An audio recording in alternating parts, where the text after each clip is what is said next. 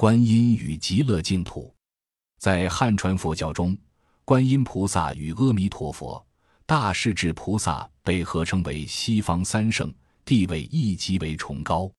很多修持净土宗、念诵阿弥陀佛的信徒，平日也都加诵观世音菩萨圣号及《妙法莲华经》《观世音菩萨普门品》。除了因为观音是极乐净土候补之佛外，也鉴于观音的慈悲普度，希望能获得今生消灾增福的加持。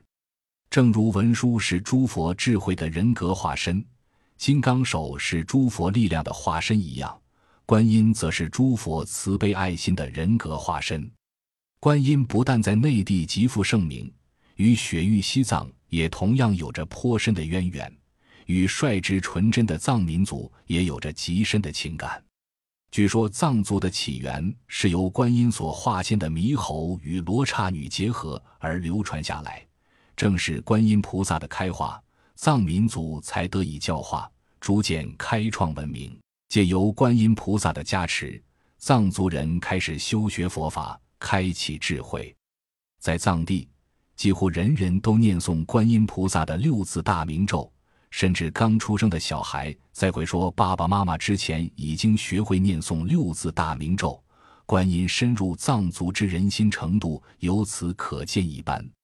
观音作为本尊的修持，在藏传佛教中有非常众多的传承体系，有事部密续的修法，也有至高无上密续的修法，视乎修持者自己的智慧、能力以及自身佛法素养而加以选择。